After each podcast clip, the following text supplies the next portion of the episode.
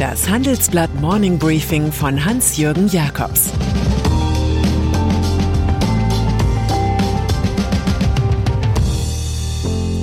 Guten Morgen allerseits. Heute ist Dienstag, der 27. April. Und das sind unsere Themen. Last Exit Karlsruhe. Die Industrie spürt die Inflation. Der große Friede bei Tengelmann. Nach einer kurzen Unterbrechung geht es gleich weiter. Bleiben Sie dran. Wenn ich am Freitag Feierabend mache, freue ich mich auf richtig viel Lesezeit am Wochenende. Wenn es Ihnen vielleicht genauso geht, haben wir jetzt genau das Richtige für Sie. Das neue Handelsblatt Wochenende. Ich bin Charlotte Hauenhorst, Digitalchefin beim Handelsblatt. Und ich bin Sven Prange, Leiter des neuen Wochenendteams. Wir sind jetzt noch mehr für Sie da, wenn Sie Zeit haben, am Wochenende, mit inspirierenden Recherchen, praktischen Ratgebern und echten Deep Dives. Entdecken Sie unser neues Programm auf handelsblatt.com/wochenende und abonnieren Sie dort unseren neuen Wochenend-Newsletter. Wir freuen uns auf Sie. Corona-Politik. Über sie wird demnächst weniger in Ministerien oder im Parlament entschieden, sondern vor allem in Gerichtssälen.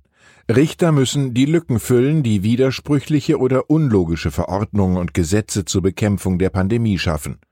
Mehr als 65 Verfahren sind inzwischen schon wegen des in der vorigen Woche recht flott geänderten Infektionsschutzgesetzes beim Bundesverfassungsgericht anhängig. Die FDP sowie der SPD-Abgeordnete Florian Post, die Grüne Kanan Bayram und ein AfD-Parlamentarier haben Klage eingereicht. Bis das Gericht entscheidet, bleiben die Gesetze gültig. Aber auch das ist ein Gipfel der Hoffnung. Last Exit Karlsruhe.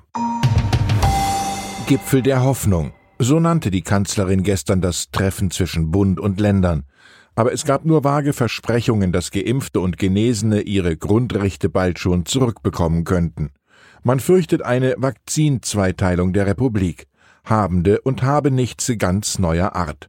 Bundesgesundheitsminister Jens Spahn kündigt für kommende Woche einen Vorschlag an, damit Menschen wissen, was ihnen ihre Impfung im sozialen Leben nutzt. Erst am 28. Mai entscheidet dann der Bundesrat darüber. Aber auch hier haben womöglich vorher Gerichte das Wort.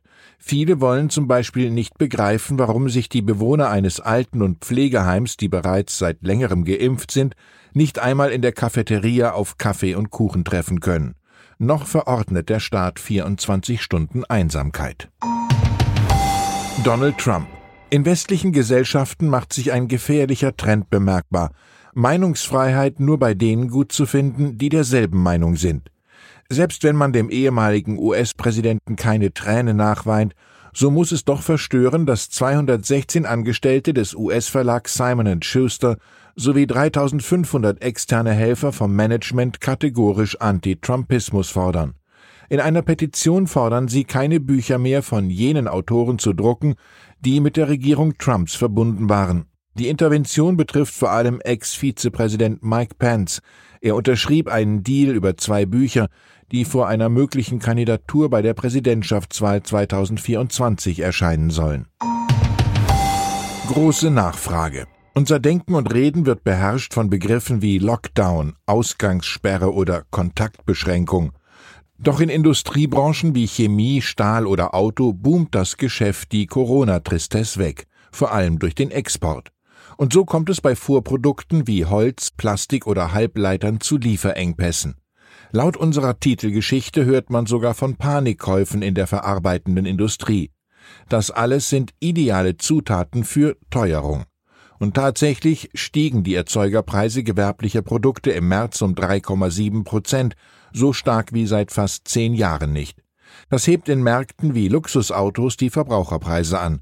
Bei Lebensmitteln wiederum, wo es viel Konkurrenz gibt und die Nachfrage stark auf Preisänderungen reagiert, kommt der Kunde zwar in manchen Bereichen besser weg, bei frischen Lebensmitteln, also speziell bei Obst und Gemüse, spüren die Verbraucher die Teuerung allerdings auch stark. Tengelmann. In den vergangenen Monaten hat der Streit der Familie Haub um ihren Konzern manche Zeitungsseite gefüllt. Spekulationen um den langjährigen Chef Karel Erivan Haub wollten nicht enden. Er war vor drei Jahren während einer Skitour am kleinen Matterhorn verschwunden.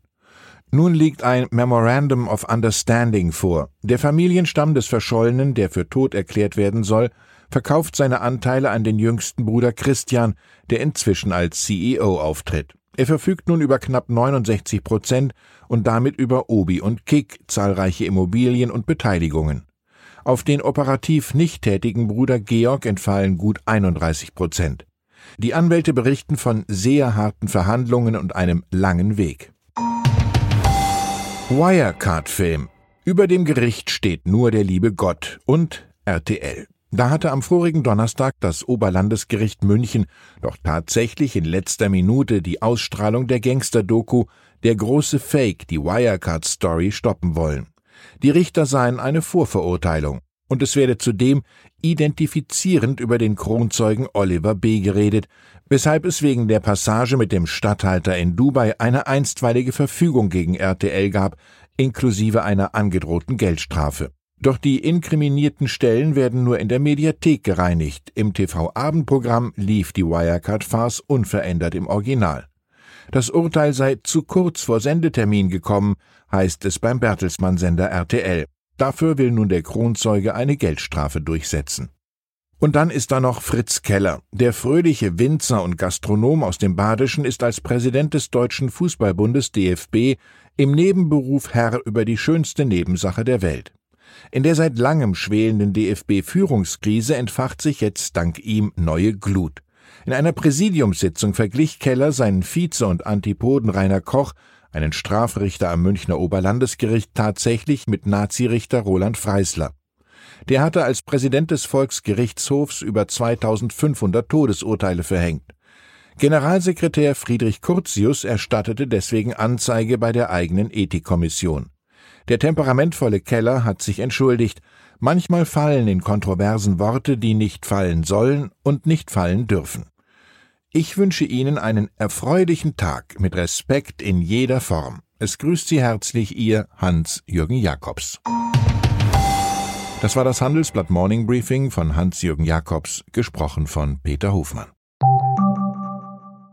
Wie geht es weiter mit der Europäischen Union? Präsidentschaftswahlen in den USA, EU-Parlamentswahlen, geopolitische Krisen und wirtschaftliche Schwierigkeiten. Wir suchen Lösungen für diese Herausforderungen. Am 19. und 20. März auf der digitalen Europakonferenz von Handelsblatt, Die Zeit, Tagesspiegel und Wirtschaftswoche.